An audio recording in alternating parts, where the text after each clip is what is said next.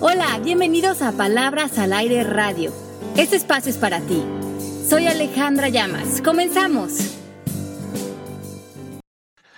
Hola, ¿cómo están? Estamos en Palabras al Aire. Qué gusto estar con ustedes este miércoles. Soy Pepe Bandera lanzándome desde México y mandando un beso a Miami, que les quiero contar que estuve ahí la semana pasada y la pasamos bomba.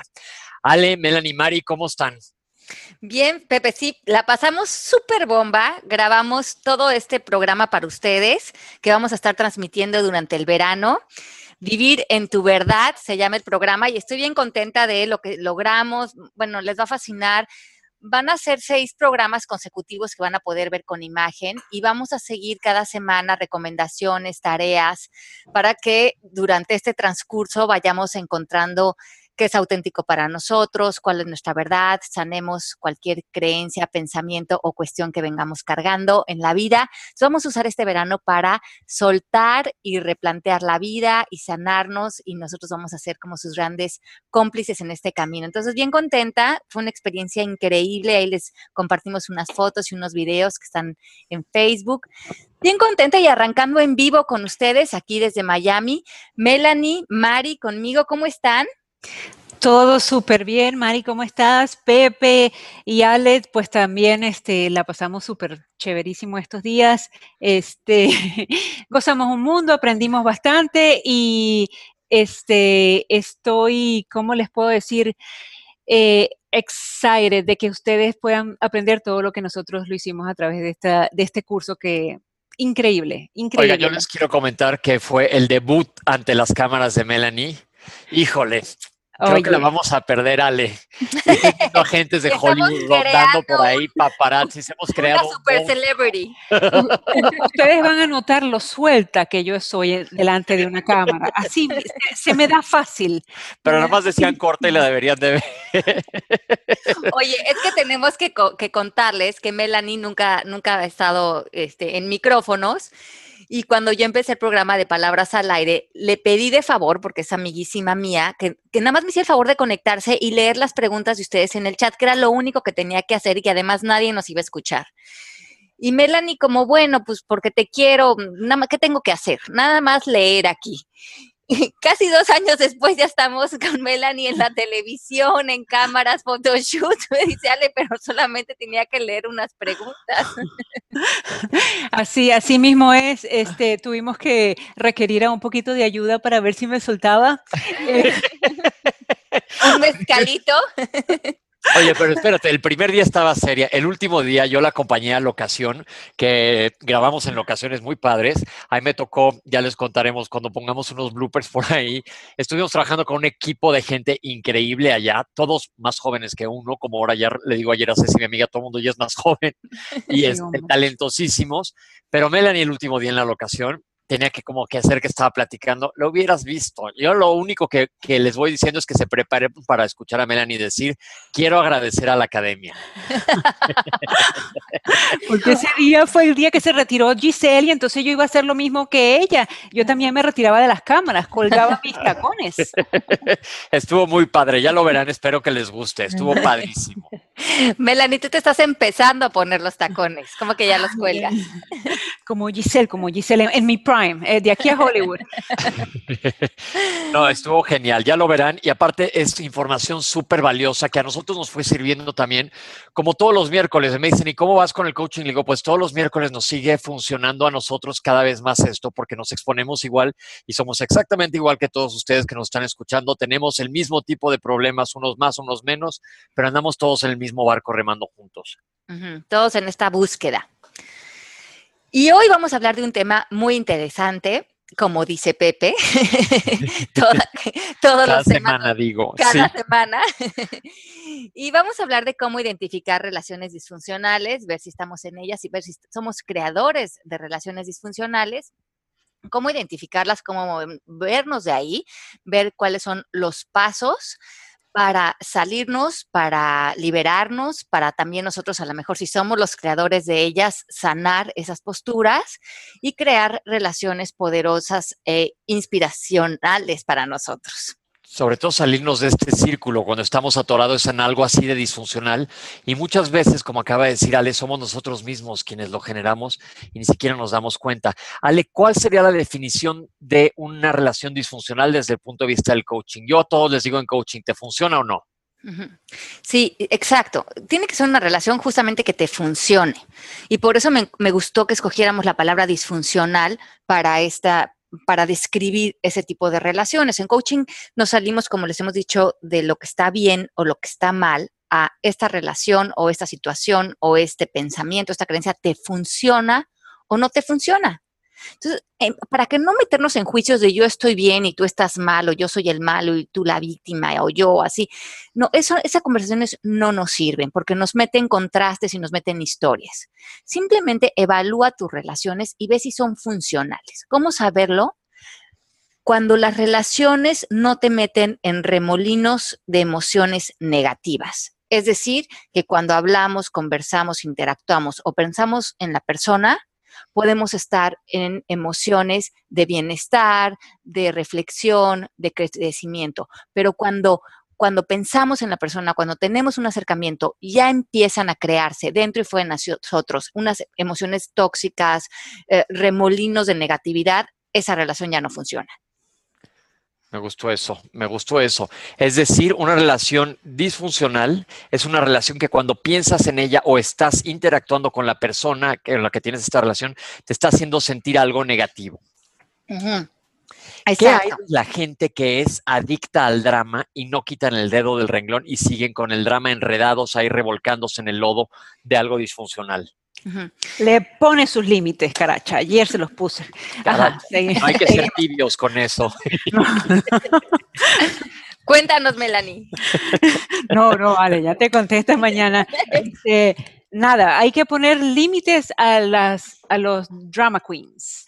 Oye, yo quiero que ustedes dos canten hoy porque en las redes sociales han estado pidiendo que canten una canción juntos. ¿Por qué? Y yo creo que tenemos que, yo creo que debemos de cantar para este programa de hoy una de nuestra época. Para ser bien disfuncionales. para ser disfuncionales en el programa y la gente más joven que nos escuche ya, ya le quede claro cuál es nuestra generación, los 80s. Y, y hoy que estábamos, este, Melan y yo en la mañana, que nos vamos temprano a hacer ejercicio las dos, eh, eh, eh, nos pusieron un playlist de Madonna. ¿Te diste cuenta, Melanie? Sí, yo lo estaba cantando todo. Yo también. Lo peor es que se ha puesto que se saben todas las de los primeros años de Madonna y ya las últimas. Claro, exacto. La última no tengo idea cuál es. Pero hay esta canción que ustedes la van a cantar, la de You Must Be My Lucky Star. Ya sabes cuál es. Oh. You shine on me wherever you are. Starlight. A ver, dale, ¿cómo va?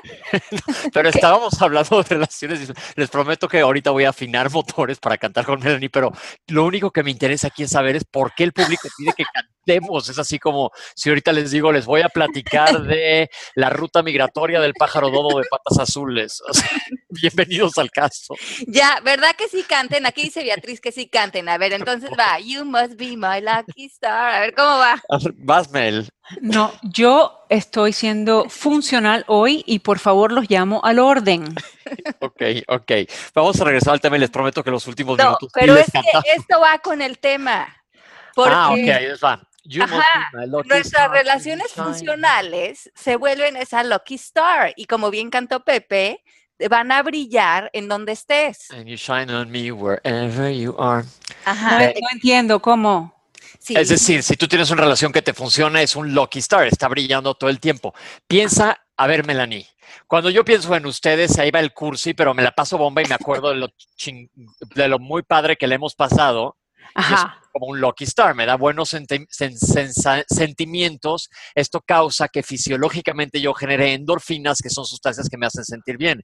En cambio, pienso en alguien que me cae allá donde te platiqué Ajá. y rápido me duele la panza y digo, otra donde, vez. Donde llegó el jugo verde. Ajá. Ah,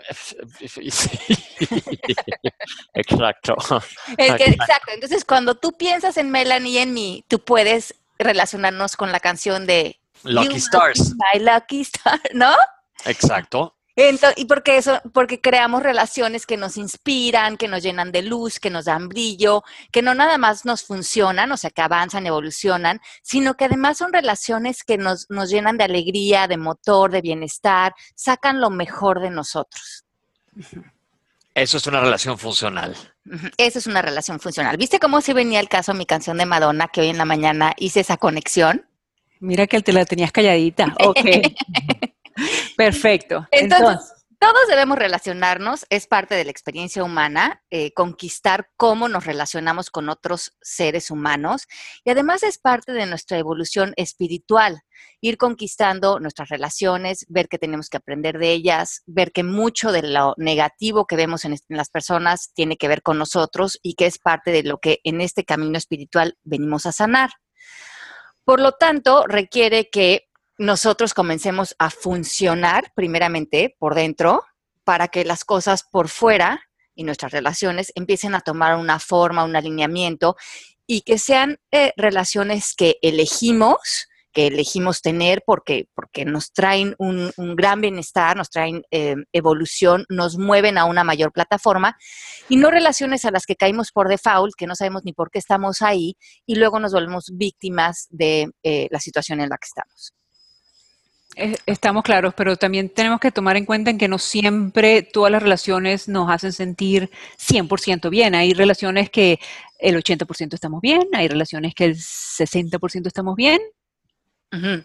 Pero ahí tenemos el poder, Mel, de cambiar lo que pensamos acerca de la persona o de la relación, porque adentro de nosotros siempre tenemos poder.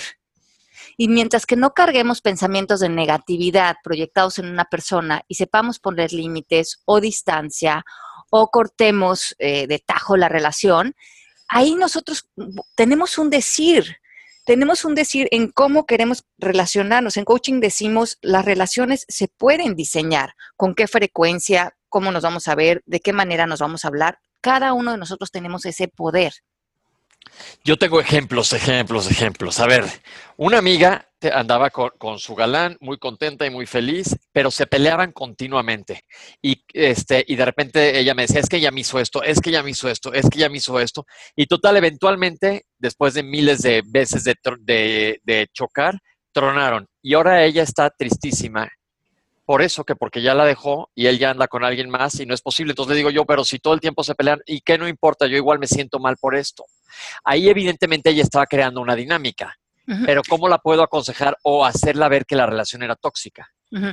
Bueno, como bien sabes, pues nosotros no tenemos ese poder de hacerle ver a nadie algo que todavía no está en su, en su momento aprender la lección.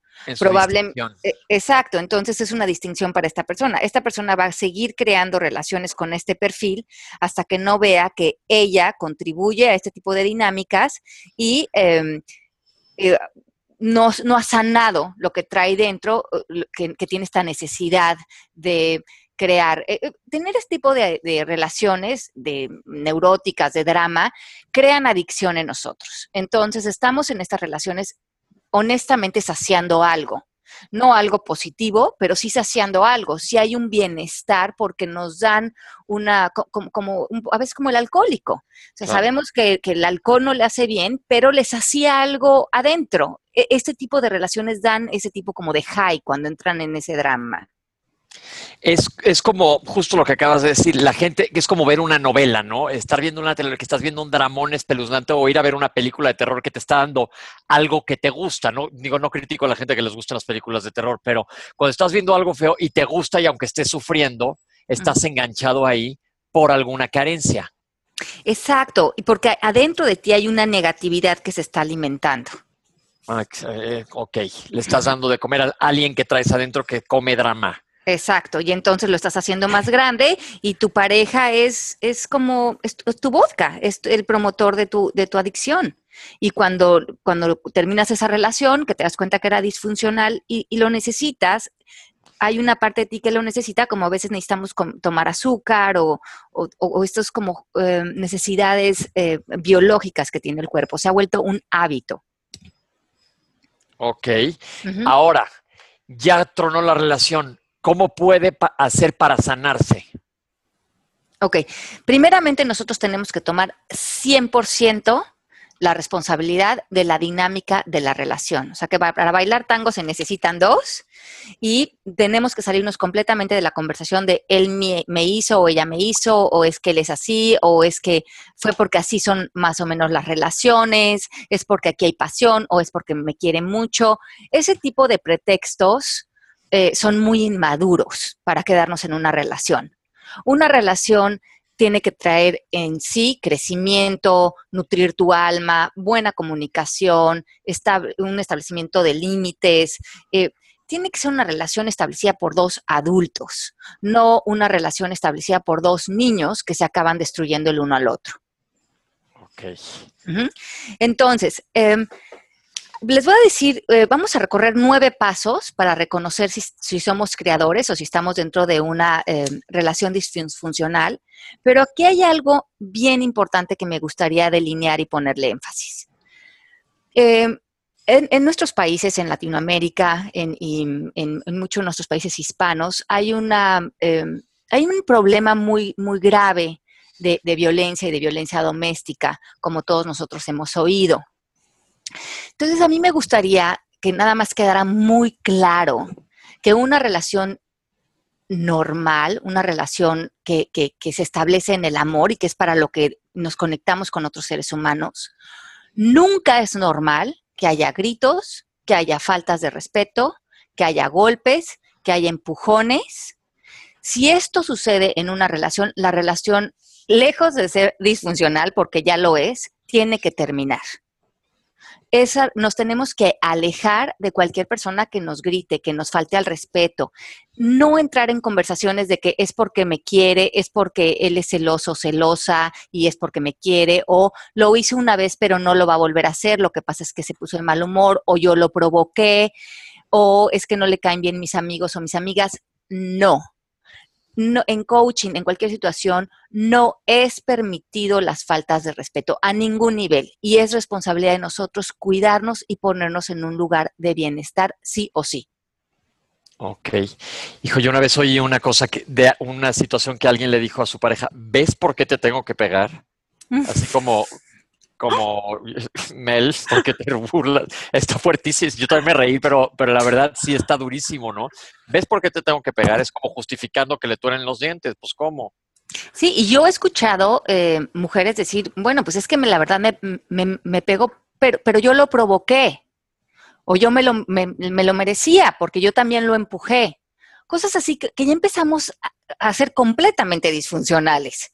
Ya estamos en una conversación de justificar cuestiones que no son justificables. Ok, perfecto. Arranquémonos con los pasos para darnos cuenta que en dónde estamos metidos, porque tengo miles de ejemplos. Ok. Tengo miles de problemas. Nuestras relaciones tienen que ver con todos, con nuestros hijos, puede ser con la pareja, con nuestros papás, jefe, amigos, compañeros de trabajo, etcétera.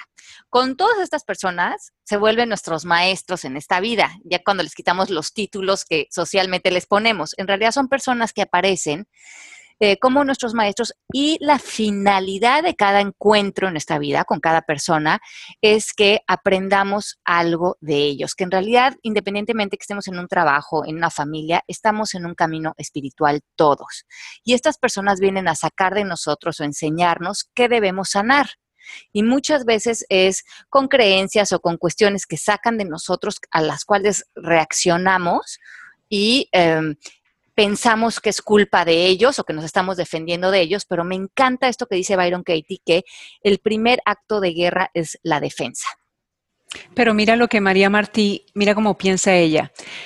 A mí me pasa con mi familia. Si no me da bienestar, es como que me estoy maltratando.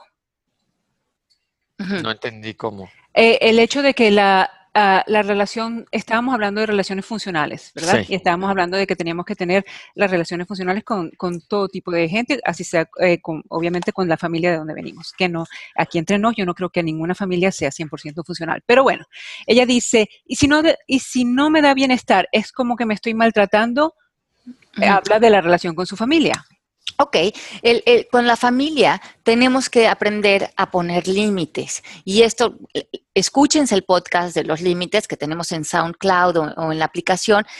es bien importante que nosotros veamos de nuestra familia, de nuestro espacio, cómo entrar para romper dinámicas disfuncionales y cómo poner límites cuando una persona está pasándose de la raya o está en una con ciertas actitudes, ya sea verbales, emocionales, que no nos funcionan y ser claros y ser concretos con lo que vamos a permitir o no para que justamente cuando entremos a familias o a entornos familiares, nosotros podamos quedarnos nosotros en un contexto de paz, independientemente cómo estén ellos.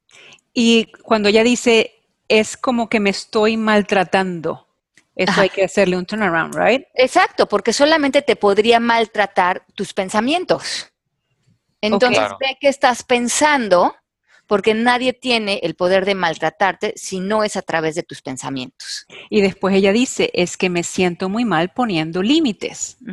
Bueno, entonces ahí sí, o pones límites y el amor es hacia ti y hacia protegerte y hacia tu bienestar, o no los pones, pero entonces eres responsable de crear dinámicas destructivas junto con ellos. Y a la hora que te haces responsable, es decir, pues estás ahí porque ahí quieres estar. Ya es tu responsabilidad, sí, no, es tu responsabilidad poderte mover de, la, situación en la que estás o no. Exacto, es tu responsabilidad, todo es tu responsabilidad, todas tus relaciones son tu responsabilidad. ¿Qué piensas de tus relaciones es tu responsabilidad? ¿Qué permites o no permites es tu responsabilidad? Esa es parte de lo que vienes a aprender esta vida, que ese poder lo tienes. Y esa es la lección que está aprendiendo con su, con su familia. A moverse. Chévere, seguimos. bueno, seguimos. Entonces, número uno es, cualquiera de los dos puede tener una actitud obsesiva por el otro. Quiere decir que toda tu atención está puesta en la otra persona. Cuando no estás con él o cuando estás con él o con ella, estás pensando qué hace, qué dice, eh, eh, si debería decir esto, si debería decir lo otro, si debería demostrarte el amor de esta manera, si no debería de haberle hablado al amigo o si no debería ir con sus amigas y quedarse contigo. O sea, toda tu atención está en la otra persona. Entonces tu vida se empieza a vaciar. Le estás colgando tu felicidad al de enfrente. Ajá, y, no es que sea amor, es una obsesión por la otra persona. Es tóxico. Entonces, eh, ese es el primer paso. Si la otra persona o tú tienen su, su, atención, su interés, su vida puesta en lo que tú haces o no haces o dices o dejas de hacer, eso ya no, eh, eh, hay demasiada atención puesta en otra persona y no estás tomando la responsabilidad de tu vida, de tu bienestar y de lo que tú haces o dices. A ver, aquí hay que aclarar un punto, Ale. ¿Cómo es cuando, bueno, ya a estas alturas no, pero además, chico, la gente cuando se enamora y se va totalmente de cabeza? Ahí es justamente que el enamoramiento quiere decir que tú estás em, eh, conectado químicamente y biológicamente hacia una persona, estás sintiendo esta, toda esta eh, química, emoción que se está haciendo conexión al otro, pero para que sea maduro Oigan esto, es, que es bien importante. Una manera de darte cuenta sin que no ha caído en obsesión es que la, no has vuelto un objeto a la otra persona. ¿Qué quiere decir? Sigue siendo un ser humano. Ni la posees, ni lo posees, ni es tuyo, ni sabes qué es mejor o qué es peor para la otra persona, ni estás tratando de, de dirigir su vida, de darle instrucciones, ni estás en reclamos constantes. Cuando caemos en eso, dejamos de ver a la otra persona independiente como ser humano y lo volvemos un objeto para resolver mis necesidades, mis obsesiones, mis miedos, mis inseguridades. Culpable. Ok, mira, otra pregunta. Livago dice, a ver, una duda. ¿Cómo se logra estar consciente, vivir la emoción sin conectar con el pensamiento? Ok, entonces hemos hablado antes que la emoción nos va a durar cuánto en el cuerpo, Pepe? 90 segundos. Ajá. Entonces, si nosotros podemos sostener la emoción 90 segundos sin que le metamos conversación mental, se va a evaporar y vamos a bajar y neutralizar nuestras emociones para elegir cómo responder desde un lugar sin vapor, sin, sin, sin este ímpetu eh, de temperamento. ¿Cómo lo podemos hacer?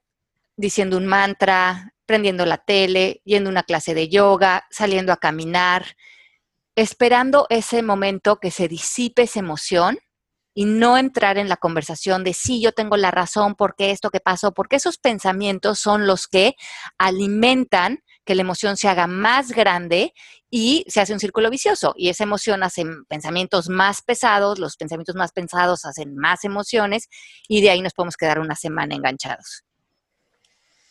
Ok. Preguntan, ¿cómo se maneja con un niño de tres años y sus pataletas? Pues aquí es un poco diferente, porque ya no es que sea funcional o no funcional, ahí estás educando, ¿no, Ale? Y ahí mi recomendación antes de que Ale conteste es leer el arte de educar.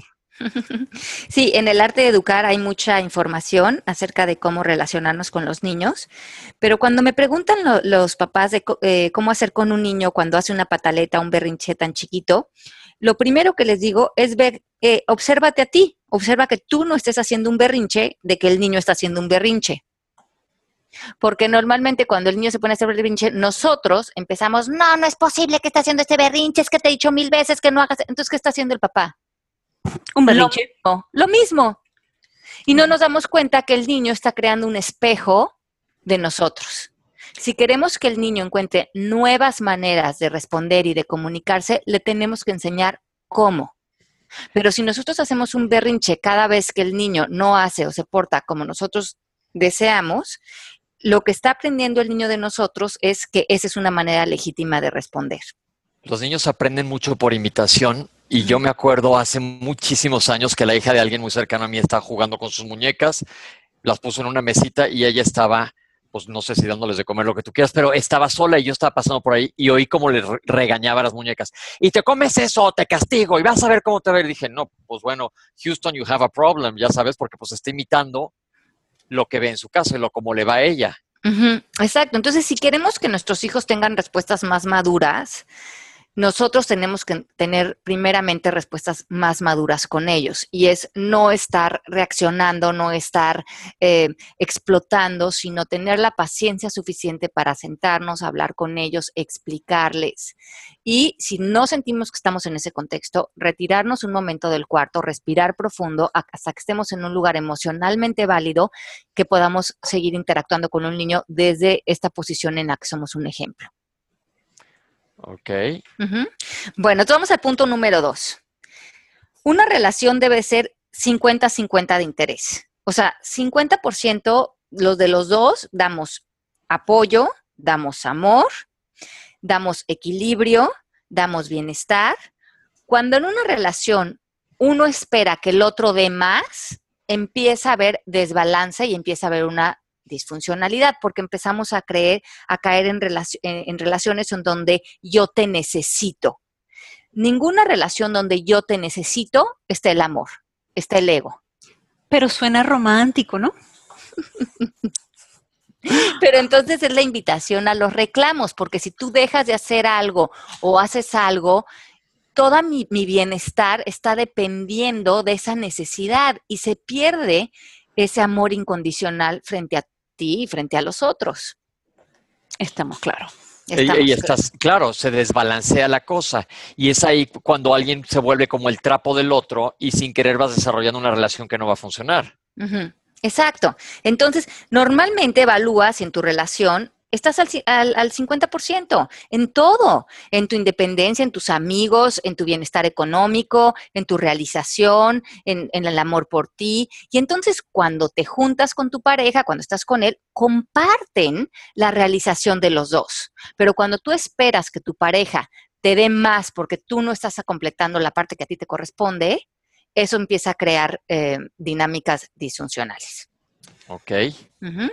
Punto número tres Temas como el dinero, los celos, la independencia, los amigos, pueden ser un problema constante en, una relación. De hecho, se, dice que eh, la mayoría de los divorcios tienen que ver con discusiones económicas. Por lo tanto, esto en realidad lo que tiene en el trasfondo es que no estamos siendo poderosos con nuestros acuerdos. Tenemos que aprender a sentarnos en todas las relaciones que tenemos y crear acuerdos con nuestros hijos, con nuestro jefe, con nuestra pareja, con nuestros amigos. ¿Qué funciona y qué no funciona? ¿Qué estoy dispuesto a dar y qué no? Y mientras que esos acuerdos estén sobre la mesa, estén negociados, nos salimos de ser, de estarnos quejando, de, de sentirnos no completos, porque cuando estamos así es porque nosotros no hemos sido efectivos con nuestra comunicación. Y si, como dice Ale, pones todo sobre la mesa, va a ser muy fácil. Yo veo muchas veces el tema de los amigos, claro, y te largas con tus amigos, no sé qué. Pero si un día dices, ¿sabes que Yo los miércoles me voy a ir con mis cuates y los fines de semana un día saldremos con los tuyos y otros con los míos, y lo tienen todo aclarado, eso va a ser mucho más fácil, porque pues también en las relaciones hay que ceder en unas cosas y aceptar otras, ¿no? Claro, y, y, y si tienes una relación cercana con, con, cualquier persona, con compañeros, con amigos, con, tienen que saber qué esperan o, qué, hay con lo que, en, función del dinero, en función del tiempo, en función de todos los acuerdos tienen que estar hablando, porque si no caemos en suposiciones o en yo esperaba y la típica persona que ya se sintió porque entró a relaciones con expectativas. Y esto es muy complejo para las relaciones. Tenemos que ser claros, tenemos que ser efectivos Hemos hablado de, en otros podcasts de hacer peticiones, pedir lo que deseamos y estar abiertos a recibir el sí o el no, pero ya estamos siendo firmes. No hay nada más cansado que las personas que se sienten, que no son claras, que no son directas y que nos arrastran con expectativas de ellos y después nosotros ya no sabemos ni dónde estamos parados en la relación. Acuérdense y, de una frase, Basmel.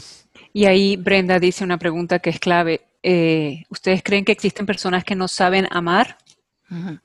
Eh, yo, pienso que todas las personas nacemos amando. Ese es algo como natural en el ser humano, igual que los animales, igual que todo. La condición humana es el amor. A veces yo creo que estamos tan programados o estamos tan llenos de miedos, el ego está tan metido en nosotros, estamos en tal inconsciencia que se nos ha olvidado que lo natural en nosotros es el amor eh, una persona que está alejada del amor, lo que le digo es, tiene que quitarse las capas de lo que ha creído, de los miedos, de las creencias, de lo que lo tiene a la defensiva en la vida, porque el amor está tratando de salir siempre. Porque aparte de esa capacidad sí tenemos todos. Uh -huh. Abel dice que se llama filofobia, miedo a amar. Uh -huh. Eh, sí, entonces hay que explorar de cuál es el origen de ese miedo y, y, sanarlo, porque el ser humano tiende a la salud en todos sentidos. Y eso lo, lo sabes tú, Pepe. O sea, cuando el, el, uno se enferma de algo y el cuerpo solito se rescata a sí mismo. El mejor doctor es el que traes integrado, sí. Exacto, y entonces eh, todos tenemos este instinto de sobrevivencia muy fuerte y, y cada ser humano va a sobrevivir de, en salud, en bienestar, si estamos sentados en el amor. Ustedes saben lo tóxico que es estar en, en, relaciones disfuncionales, en pensamientos negativos, en emociones negativas. Eso nos consume. El cuerpo querría estar en amor todo el tiempo porque esto va a elevar su vibración, va a elevar sus posibilidades de sobrevivir y su salud a largo plazo. Biológicamente el cuerpo le funciona más. Y eso vamos a hablar en el primer episodio de nuestra serie de televisión, ¿verdad? Movernos al amor. Exacto. Eso. Qué buena memoria tiene Mel. ¡Wow! Caracha. Oye, pero mira, lo que dices de este punto de, de, de, cuando te das cuenta si el dinero, los celos, los amigos, etcétera, cuando tú pones en una oración, eh, estás enojado y dices, él o ella debería de haber hecho esto, ya estás frito, ¿no? Ya estás frito, ya estás en el ámbito de otra persona. Sí. Y les debemos un programa de ámbitos que entonces lo vamos a hacer la próxima semana, porque va mucho de la mano con el programa que estamos haciendo hoy. Y, y, y, nos gustaría meternos de lleno en lo que son los ámbitos en coaching, cómo funcionan, cómo salirnos de ellos y cómo usar el lenguaje para quedarnos en nuestro ámbito. Entonces, ese va a ser la próxima semana para que lo oigan conectado a este programa. Ok. Bueno, vamos al punto número cuatro. Cuatro. En este es, te sientes atado, te sientes comprometido, o vives en función de la otra persona. Eh, por miedo a confrontaciones o, que la otra persona tome mal lo que le vas a decir, o no lo quieres hacer enojar, o no quieres que ella te arme un drama, empiezas a quedarte callado en cosas que normalmente no, eh, no las cederías, no estarías de acuerdo en hacerlas. ¿Cuántos de ustedes están eh, cediendo que, que, no es lo mismo que adaptarte muchas veces a cosas sin que eso cobre impuestos en ti, sino que realmente estás cediendo cosas que están cobrando impuestos en ti, que no son auténticos para ti, porque te empieza a dar miedo la reacción de la otra persona. Pasa Dice mucho en nuestras culturas. Muchísimo, dice Leti. Cuando empecé a andar con mi esposo, la primera vez que llegó borracho y vomitó, se lo toleré porque me daba miedo que se enojara conmigo, pero se volvió un hábito. Imagínate Pues sí. qué fuerte. Entonces, ¿cuántas veces empezamos a callar cosas y Por ese complacer y, y por miedo a no- complacer, por no confrontar, por no tener una conversación directa y clara y que venga de nuestra fuerza? Y eso a la larga va a acabar destruyendo la, la relación porque no es que eso no lo estamos eh, eh, como sacando y procesando y poniendo en un lugar de fuerza, sino lo estamos reprimiendo y esa represión se empieza a volver enojo. Sí, claro, y algún día explota, y explota Y algún peor. día explota peor, claro, y eso se vuelve una bomba atómica en la relación. Ok, entonces no te vayas guardando las cosas, velas ventilando desde el principio. Estamos como que enfocándonos mucho a relación de, de pareja, pero esto puede ser con la familia y esto puede ser a partir de cualquier momento, ¿no? Claro, a partir de cualquier momento. No, Esto, esto puede ser con, con cualquier persona, con nuestros O hijos, cuántas veces a lo jefe. mejor, o tu jefe. No dices las cosas, no estás siendo honesto, no estás poniendo límites de lo que a ti te funcionaría. Con tu hijo adolescente, ¿qué, qué- qué funciona y qué no? Porque el quedarnos callado, no quiero hacer enojar a mi hijo. No, no, no, no, no. Y entonces eso está cobrando impuestos en ti. Hay que ser firmes, hay que negociar, hay que ser claros. Ok. Entonces, punto número eh, cinco. Cinco. Eh, no sentirnos ni inferior ni superior en una relación. ¿Qué quiere decir? Que cuando entramos con esto de me siento menos o me siento más que la otra persona, el ego es el que tiene las riendas de la relación. Cuando me siento inferior, me vuelvo suave, me vuelvo permisivo, eh, me, siento que merezco lo que la otra persona me dé, porque como que me está haciendo el favor de estar conmigo. Ya, o ya, ya sea el jefe, o el trabajo, o la amiga. Entramos desde una posición eh, débil a la relación, pero que con, con lo mismo, que con el tiempo va cobrando impuestos y eso empieza a salir muchas veces como agresión pasiva con las otras personas. Estás en un sitio de carencia. Y cuando te sientes superior, la necesidad que tenemos constantemente es de corregir a otros. Yo sé lo que es mejor para otra persona, yo sé cómo debería de cambiar, debería de dejar esos amigos, debería de renunciar a ese trabajo, debería de ir a la escuela, debería de... Estamos en el debería de las personas. Y ahí es porque nosotros tenemos esta fantasía de que como nosotros pensamos o como nosotros somos es mejor y tenemos las respuestas para las otras personas y ellos deberían de hacer o actuar como a mí me funcione. Y otra vez entonces en esta situación volvemos a las personas objetos y no seres humanos. Hay una pregunta de Erika que dice, con la pareja tú terminas, pero ¿y con tus hijos? Con los hijos es cuestión de comunicación. A los hijos, como todas las personas, hay que enseñarnos a, los pasos serían, observa qué hace falta, negocia, llega a acuerdos y nunca les faltes al respecto para que nunca te falten al respeto ellos a ti.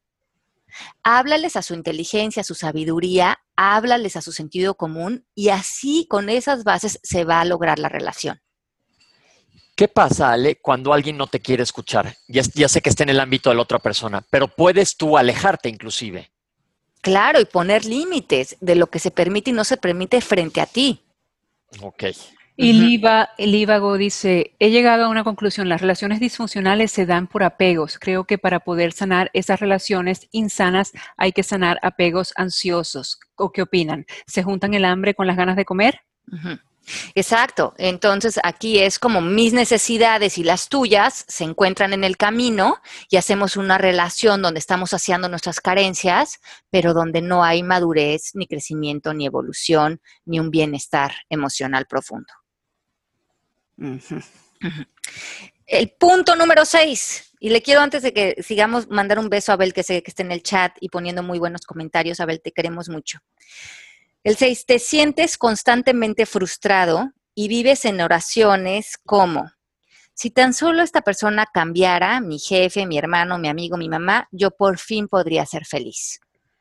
O, él no lo volverá a hacer y va a saber que él va a cambiar esto, va a cambiar lo otro, o ella, o mi hijo, y entonces eh, como que negamos algo que estamos viendo que está apareciendo en la otra persona, y entonces yo voy a ser feliz, como que no lo vimos.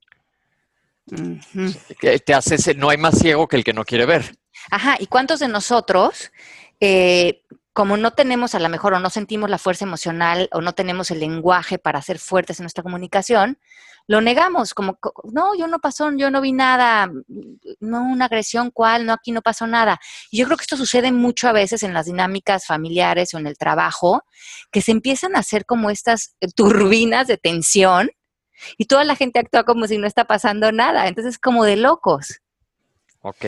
Y Carolina Gómez pregunta, ¿cómo tratar el tema de homosexualidad con un hijo adolescente que dice que lo es? Bueno, si el hijo adolescente eh, dice que es homosexual, eh, es bien importante que en coaching decimos no entremos con juicios para nada, sino con curiosidad. Y no nada más en este tema, en cualquier otro tema. Cuéntame eh, qué estás viviendo, cómo te puedo apoyar. siempre conversaciones que nutran a la otra persona que nutran el espacio, la autenticidad y siempre agradeciendo que nuestros hijos adolescentes que están ya encontrando su camino en, su vida tengan la confianza y la apertura de contarnos no nada más esto, todo lo que estén viviendo, porque esa comunicación le tenemos que dar una gran bendición y que nosotros seamos esos pilares que eh, sostengan y creen y amen la conversación que sus hijos traen a la mesa. Mira, y aquí hay una pregunta bien interesante relacionada al tema. Dice Jun Hurtado, o un padre que no puede salir del closet por no dañar a sus hijos. Yo conozco a alguien que está en una situación así. Claro, entonces yo creo que nosotros, todos los seres humanos, ya estamos en un punto en el planeta en que tenemos que amar nuestras diferencias y que nuestras diferencias no son mejores ni peores. Cada uno de nosotros es único y su riqueza es ser tal y como es. a mí me encanta del coaching que es 100% incluyente. ¿Qué quiere decir? Que el coaching recibe a todas las personas como somos, con nuestras creencias, preferencias, religiones, em, maneras de vivir, que todas las personas en el mundo podamos ser auténticos con las personas que somos, que no seamos una amenaza para nadie, porque eso es lo que hoy el planeta necesita, que nuestras diferencias nos unan y nos enriquezcan y no nos separen y sean una amenaza. Esto es bien importante. Y aquí entra un poco de parte de lo que es la responsabilidad de tu vida. Este padre que, no, no, puede salir del closet por no dañar a sus hijos, es, pues es su responsabilidad porque igual se casó sabiendo cómo era la cosa, ¿no? Claro, entonces... nuestras, somos producto de nuestras propias decisiones. Y, en este caso, a lo mejor este, este hombre eh, ha crecido en a lo mejor una familia con ciertas creencias religiosas o de expectativas o de lo que sea. Y se me hace muy triste que como sociedad estemos creando eh, comunidades donde las personas no puedan ser auténticas y ser libres y ser eh, amar quienes son. Entonces, démonos un paso todos como comunidad, como sociedad, a que todos podamos sentirnos amados con todo lo que somos, que no hay personas, eso de buscar la persona perfecta no existe. Cada uno de nosotros es perfecto con lo imperfectos que somos. Y entonces que ya nos salgamos de esas creencias de no soy suficiente o no soy importante por cualquier razón. Todos así como nos hizo Dios, es como teníamos que ser. Pero hay, hay veces, Ale, que, por ejemplo, si yo tuviera esa situación con mi papá y mi mamá, no habría manera de que ellos me quisieran incondicionalmente según la sociedad en la que ellos crecieron, que es, mucho más conservadora y, yo no podría decirle, mamá, yo voy a salir del closet. O sea, un día yo le dije a mi mamá, bueno, ¿y qué pasa si mi hijo eh, es gay? Y, y, ella me dijo, en mi cabeza lo engaveto. ¿Qué quiere decir engaveto? Que lo mete en una gaveta. O sea, olvidado. pasa del closet al cajón. Olvidado, olvidado. ah, ok. Pero pues eso ya está en el ámbito de ellos, Mel. Eh, entiendo, pero eh, cuando tú dices lo del padre que no puede salir por no... A tener miedo que sus hijos lo engaveten. Exacto. que, es, difícil, ¿no? Porque hay veces que eh, tú quieres salir porque tú te sientes único, pero los que te rodean pues no te van a ver esa, ese único que eres te ven como cosa mala o como qué sé yo, todo lo que, todo lo que sabemos. Bueno, pero eh, eh, como dice Pepe, ese sería problema de ellos. El chiste es que nosotros eh, busquemos esa autenticidad, busquemos lo que nos honra a nosotros como seres humanos y a lo que yo creo que lo, lo que sería interesante que planteáramos es que como sociedades empecemos a ser cada uno de nosotros responsables en tener conversaciones mucho más incluyentes que excluyentes en general. Y sí creo que lo estamos teniendo. y, aquí, somos un ejemplo. Exacto, exacto, porque creo que el, el, paso que está dando la humanidad en el mundo, lo que está pidiendo a gritos, es que por favor nos dejemos de pelear porque mi, mi religión es mejor que la tuya o mi creencia es mejor que la tuya o, lo que, o yo pienso que lo que tú deberías hacer es esto, sino que cada quien se enfoque en creer lo que le funciona, ser quien le funciona, vivir en amor y en honestidad y dar los pasos que viene a conquistar para su crecimiento espiritual y dejarnos de meter en la vida de las otras personas y no vivir con esta idea de que nosotros sabemos lo que es mejor para otros, porque imagínense. hay mucho comentario. Tú dile a mi mamá eso. Ok, Dice Dani Ucha, si es verdad que no hay peor ciego que el que no quiere ver, pues el abuso es hijo de la permisión. Me por eso es más abusador quien permite cualquier tipo de abuso que quien lo da. Así que, que, hay que analizarnos cada uno. Hay abusos que no son solo físicos, pues las palabras hieren doblemente. Este tema está fuerte. Las relaciones disfuncionales están mientras no lo sabemos y valoremos. Se me hace muy real lo que acaba de decir Ale en todo lo que nos explicó en relación a este señor que no salía del closet. Es, si tú te quieres a ti y te das tu lugar y te respetas, va a ser mucho más fácil que puedas lidiar con cualquier relación que no esté siendo funcional. Y te puedas alejar con tu dignidad y con tu integridad íntegra, valga el pleonasmo. Exacto. Integridad integral. Integral, integridad integral, integrada. Integrada con la integración. ok, bueno, entonces seguimos. En el punto número siete.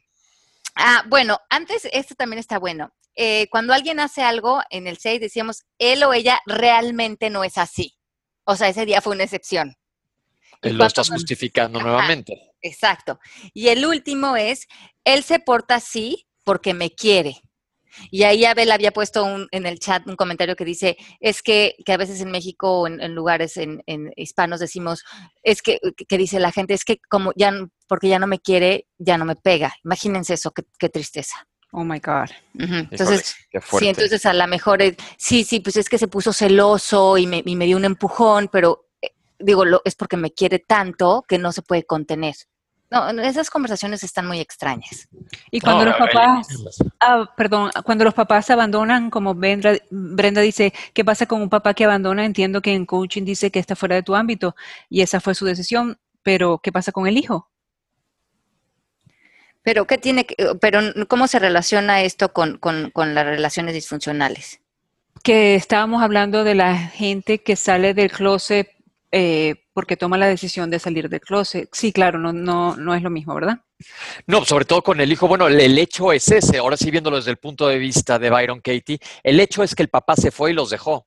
¿Qué van a hacer ahora para acoplarse a vivir lo mejor posible? Porque el hecho está ahí y llueve, truene, relampaguee, lo que sea, ya pasó. Sí, y en, en, coaching acuérdense que dejamos de usar palabras como abandono, traición, eh, me dejó, porque hacen que nos condicionan a que los eh, actos de otra persona nos definan, como cuando decimos él me abandonó, es como que él me hizo esto directamente a mí, fue completamente personal. Y es mucho más honesto decir, él se fue. Que es la realidad. Que es la realidad. Y de esa manera le das toda la responsabilidad a esa persona, no te define a ti, sus actos no te victimizan, sino que él se fue. Y, y entonces puedes entonces abrir la conversación de, ¿es absolutamente cierto que sería mejor que él se hubiera quedado? No. Entonces, por lo menos, como no sabes, te abres a la posibilidad de ya no estar en esto es necesariamente malo, sino a lo mejor no tienes la respuesta ahí, pero no la necesitas. Lo que tiene mucho poder es la pregunta.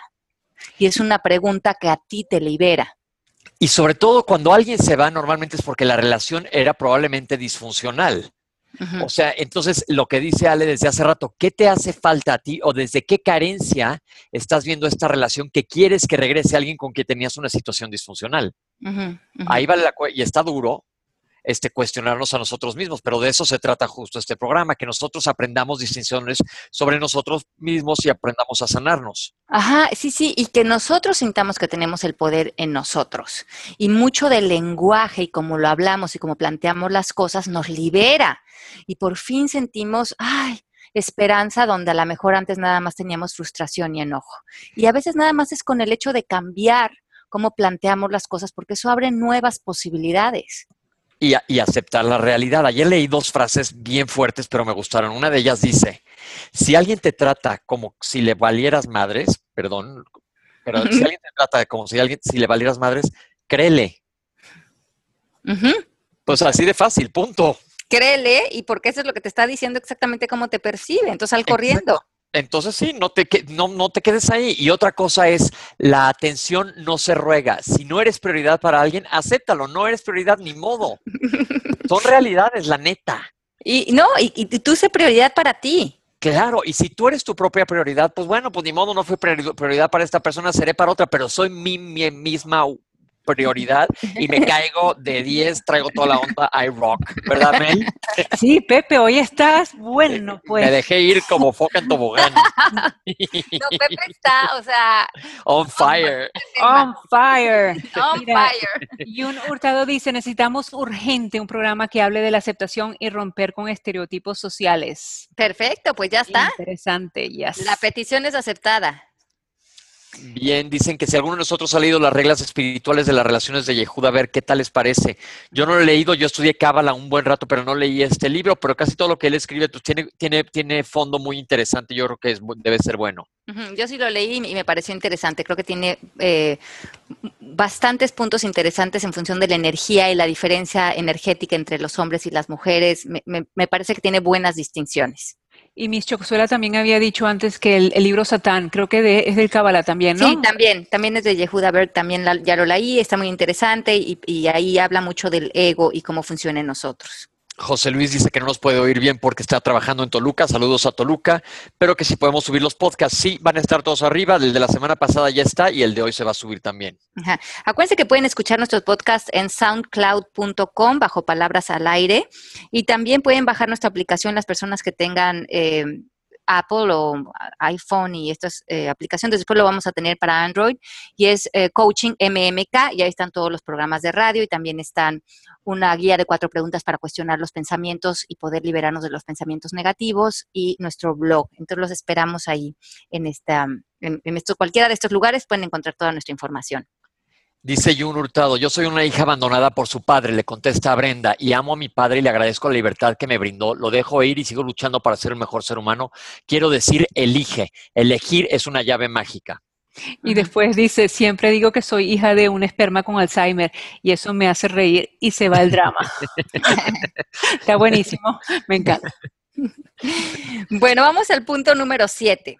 Sí, porque Entonces, ya llevamos un rato y se nos va a acabar el tiempo, porque nos quedan tres, vamos. Ok, vamos. Dice, en general, cuando piensas en la relación, eh, si no te da paz, eh, tienes tres opciones. Poner límites, dejarla o preguntarte, ¿para qué estoy yo cultivando esta relación? Y esa pregunta hacértela varias veces. ¿Para qué? Pues porque necesito este trabajo. ¿Para qué? Para tener bienestar económico. ¿Para qué? Para ser feliz. Pero entonces ya no eres feliz. Claro. Entonces, váyanse haciendo el para qué, eh, para que, ahora sí que para que vayan viendo honestamente eh, qué está en el trasfondo y qué están buscando. Y en el fondo, la mayoría de lo que estamos haciendo en esta vida es para buscar felicidad y a veces lo estamos haciendo tomando acciones que justamente nos están alejando de ella. Acuérdense que buscamos paz ante todo. Uh la ocho es, eh, fíjense, o, la, o, o, las relaciones o están basadas en miedo o en amor. Cualquier relación que esté basada en el miedo es una relación que no está siendo funcional. Y nueve, si hay, bloqueos de cualquier eh, tipo en la relación, entonces quiere decir que ya no hay creatividad, ya no hay pasión, ya no hay alegría y esa relación está frustrada eh, de su crecimiento, de su bienestar. Entonces, evalúen. Esa relación ya pasó su tiempo, ya está fuera de caducidad, si ya no hay creatividad, si ya no hay pasión y si ya no hay alegría. Wow. Espérate, hold on a second. Uh, yo he tenido dos matrimonios largos. Toda relación pasa también por, por bajos Baches. y altos, o por, por periodos de menos creatividad o de más creatividad, que también se vale, ¿no? Sí, pero aquí tendríamos que ver que ya no hay. O sea, Oh, que, no, hay es nada. que no hay nada. O sea, que hay- hay- está completamente bloqueada. Es un bloqueo. Ok, se anuló la cosa. Se anuló, se claro. murió. Ok, Yo tengo entendí. una pregunta antes de. ¿Qué haces cuando una relación de esta tienes una relación totalmente disfuncional con un miembro de tu familia de quien no te puedes alejar? Poner límites. Ok. Tanto Y a ti mismo, paz. Primero a, ti, tú qué límites te tienes que poner a ti para poder aparecer frente al otro sin pensamientos negativos, sin reaccionar, sin insultar. O sea, primeramente tú quedarte en tu propósito y después, ¿qué le tendrías que decir al otro de cómo quieres que aparezca frente a ti? No desde la agresión, sino desde el amor y de lo que sea congruente con tu propósito. Y aquí les quiero dar un tip, sirven las cartas, porque muchas veces la comunicación verbal con alguien que ya está muy viciada a la cosa y tú la quieres arreglar, pero ya no saben cómo porque ya estás en un pantano, luchando en la arena movediza, escribe una carta desde un buen lugar dentro de ti y entonces se pueden abrir las posibilidades porque ahí te destapa canales, quitas un poco de mugre y puedes ver el espejo más claramente. Entonces, digo, yo creo que las cartas sirven. Sí, yo creo que sí, ¿cómo no? Sirven muchísimo. Y ahora, vamos a crear relaciones disfuncionales y codependientes si estamos buscando otra persona para que nos haga sentir valiosos, para que nos haga sentir completos, suficientes o adecuados, y por lo tanto estamos dependiendo de algo exterior para yo sentirme bien acerca de la persona que soy. Ojo con Wow. eso. Entonces fueron 10. Les voy a resumir rápidamente para que nada más hagan su lista como del súper y chequen cada relación que piensen que no les funciona. Uno, existe alguien con una actitud obsesiva. Si hay una actitud obse- obsesiva, no es amor. Dos, recuerden que las relaciones son 50-50. Tú tienes que dar 50 y te tienen que dar 50. Número tres, cuestiones de dinero, cuestiones de celos, cuestiones de amigos causan problema, no están platicados, no están hablados. Cuatro, te sientes atado, estás en función del otro, tienes miedo a la confrontación, le permites cosas por miedo a, perderlo. Cinco, te sientes inferior o te sientes superior. Seis, existe frustración en esta relación pensando en que la otra persona va a cambiar eventualmente. Siete, hay paz en tu relación o estás fuera de la paz. Ocho, ¿en qué basaste la relación? ¿En miedo o en amor? Nueve, la relación está bloqueada, nada más no está creciendo, es como un jardín que ya se secó. Y diez, ¿qué es lo que buscas en la relación? ¿Te estás complementando o estás partiendo desde un lugar de carencia? Tan tan. Tan, tan, voto por ti, Pepe. Votos Bueno, por- para el entonces, presidente de la Te la aprendiste la lección, caray.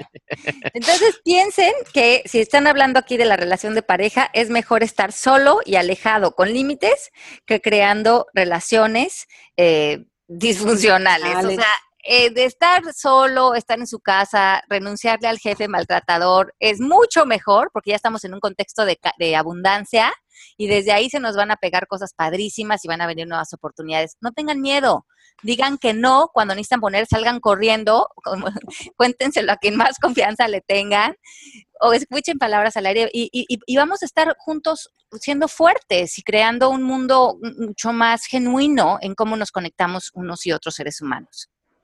Ah, pues ahí estuvo. Ahí Muy estuvo. bien. Mari, nuestra mastermind, que tenemos, tenemos algo que decir, algo que anunciar, porque ahora cada vez esto va creciendo más y hay miles de actividades y cosas paralelas. Salen, no queremos Sí, comentar- vamos, eh, la- vamos a, a- a anunciarles y a compartirles que el mes que entra en mayo, MMK Coaching se va con su primer certificación a Madrid. Entonces vo- voy a estar allá a mediados de mes. Que las personas que estén en Europa y que tengan ganas de tomar esta certificación, volverse coach, eh, son dos intensivos. El primero es en mayo y el próximo es en septiembre. Entonces, vénganse, únanse a la conversación de ser coach y les va a encantar. La certificación es increíble. Y también a finales de mayo empieza la certificación MMK Coaching en la Ciudad de México. También los espero. Va a haber un grupo muy, muy lindo que arranca ya en Polanco. Las dos son presenciales y la online empieza en agosto. Entonces, las personas que quieran hacer de esto su profesión, volverse maestros de ese trabajo, acompáñenme y agarrémonos de la mano en este trabajo juntos, que es una maravilla. Todas las preguntas, dudas, inquisitudes que tengan. wow, estoy. Escriban por favor a mónica arroba mmkcoaching.com. Oigan, yo creo que tengo que ir a Miami más seguido, ¿no? Sí, viste como te ponemos un poquito de, de calor. De- que, Oye, Pepe, so- acuérdate que somos tu lucky star. Ya, Son my lucky stars. Y luego de leer esta, esta, esta, esta lista hay otra canción de Madonna que decía You better pay, bitch. Entonces nada más no hay que caer en ese otro extremo. Pepe, y tu programa, háblanos de tu programa. Tengo ya un programa de tele, espero que me vean en el canal 11, eh, todos los lunes a las nueve y media de la mañana, horario de México, se llama Diálogos en Confianza y somos cinco conductores, pero el lunes yo soy el conductor del lunes y cada día de la semana hay alguien más. Me gustaría que lo vieran y me dieran su retroalimentación. Ya arranqué esta semana y estoy súper, ultra, archi contento con el programa, es en vivo. Qué Este, maravilla, Pepe. Ahí lo verán. Se llama, si, si lo pueden ver en Europa, sí, métanse a la página canal11.mx y ahí dice un, un cuadro que dice Diálogos en Confianza y ahí lo pueden ver. ¿Y qué libro recomendamos para hoy, Ale? Bueno, les voy a poner alguno que, que vea que sea puntual para este tema ahí en Facebook. Síganos en Facebook, en Palabras al Aire, en Alejandra Llamas y a Pepe y a Melanie. Eh, Pepe, el tuyo es Doctor Pepe, ¿verdad? ¿Y cuáles son los Twitters? El mío es Alejandra Llamas. ¿Y cuáles son sus redes sociales? Arroba Pepe Bandera 1 y Melanie es mel-shap, arroba mel-shap. no Mel me o. Melanie. Mel. Ok. Entonces, ahí estamos ya. Eh, les voy a compartir libros en las redes sociales. También les queremos compartir que vamos a empezar con un book club, o sea, un club de lectura. Ya puse también ahí en Facebook cuál es el libro con el que estamos empezando, que es Dejar ir, del doctor eh, David Hawkins. Entonces, eh, busquen el libro, léanlo. El último miércoles de mayo vamos a dedicarle el programa a ese libro. Vamos a leerlos todos juntos y vamos a comentar eh, y vamos a empezar a hacer esto más seguido para que leamos juntos. Un abrazo muy fuerte y gracias por acompañarnos. Nos vemos la próxima semana. Besos hasta Miami y sus playas. Mari, gracias. Pepe, te están ofreciendo matrimonio en el chat. Me Ya, tienen wow. que pedir la mano a mí. Chao. Que no les caiga la gota fría. Bye. Los queremos mucho. Gracias por escucharnos. Esto fue Palabras al Aire Radio con Alejandra Llamas. Te esperamos en vivo la próxima semana.